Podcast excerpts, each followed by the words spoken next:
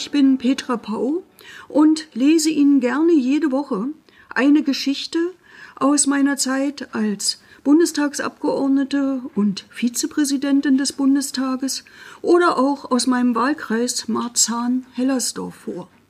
Viele dieser Geschichten habe ich 2015 in meinem gleichnamigen Buch Gottlose Type im Eulenspiegel Verlag veröffentlicht. Doch seitdem sind auch einige Geschichten dazugekommen, die ich gern hier mit Ihnen teilen möchte. Ich wünsche Ihnen viel Spaß beim Zuhören der heutigen Folge. Es geht darum, wie ich überhaupt das erste Mal in den Bundestag gewählt wurde.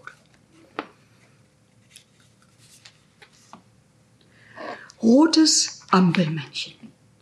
Hätte mir 1990 jemand gesagt, ich würde mal Mitglied des Bundestages, ja sogar Vizepräsidentin desselben werden, ich hätte ihn zum Arzt geschickt.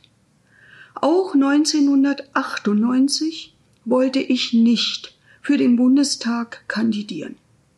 Meine Parteivordenker hatten das auch nicht im Sinn. Sie suchten nach einem Promi, der den Wahlkreis Berlin-Mitte, Prenzlauer Berg, verteidigen könnte.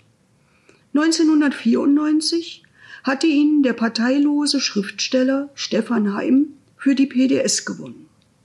Nun kam man auf Elmar Schmeling. Der Ex-Admiral war eine Persönlichkeit der westdeutschen Friedensbewegung und erschien geeignet, insbesondere im Szenebezirk Prenzlauer Berg Zuspruch zu erheischen. Das Vorhaben hatte nur einen klitzekleinen Haken. Elmar Schmeling war als Zivilbürger Inhaber einiger kleiner Firmen, die warum auch immer inzwischen pleite waren. Ihm wurde Konkursverschleppung angelastet. Eine Straftat und mithin ein Megathema für nahezu alle Medien. Ihre Botschaft war, PDS wirbt mit Wirtschaftskriminellen. Unwählbar. Gegen diesen Dauerbeschuss des Boulevard und der öffentlich-rechtlichen war kein Kraut gewachsen. Mit Elmar Schmeling war also der Wahlkreis nicht mehr zu verteidigen.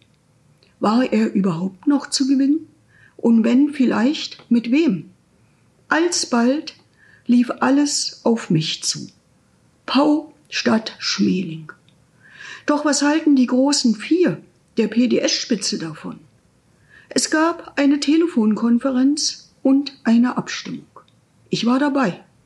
Sie ging knapp aus. Drei zu zwei für mich. Dann ging es in den Wahlkampf. Ich musste mich sputen. Wolfgang Thirse, SPD, Günter Noke, CDU, Marianne Bürtler, Bündnis 90 Die Grünen und Martin Matz, FDP hatten schon Wochen Vorsprung. Also war ich von früh bis spät unterwegs. Politisch konnte ich allerdings erklären, was immer ich wollte. In den Medien kam dies kaum vor. Meine Spitzenkonkurrenz war einfach präsenter. Wir griffen zum Äußersten und erklärten flugs das rote Ampelmännchen aus DDR-Zeiten zu meinem Begleiter. Allerdings eines, das nicht Halt gebietet, sondern sichtbar läuft. Und zwar nach links. Ich erinnere mich noch gut an einige Schimpfmails, ob wir Senioren zur falschen Zeit auf den Fahrdamm locken wollten, anstatt sie vor Rasern zu schützen. Jedenfalls luden wir zur Pressekonferenz und siehe da, nahezu alle relevanten Medien kamen, filmten und schrieben über mein Ampelmännchen. Fortan hatte ich immer ein paar Dutzend Abzeichen parat. Sie wurden gern genommen, und nach zwei, drei Wochen konnte man sie bereits an vielen Revers entdecken. Wer sie sah und Bescheid wusste, schmunzelte. Na klar, Petra Pauwel. Kurz vor dem Finale meldete sich noch einmal unser damaliger PDS-Wahlkampfleiter öffentlich zu Wort. Er schrieb den einstigen Heimwahlkreis kurzerhand ab, also mich. Es war das Jahr in dem der deutsche Beitrag zum Eurovision Song Contest auf allen Sendern lief. Gildo hat euch lieb. Umso überraschender gewann ich am 27. September 1998 mein erstes Direktmandat mit Ampelmännchen.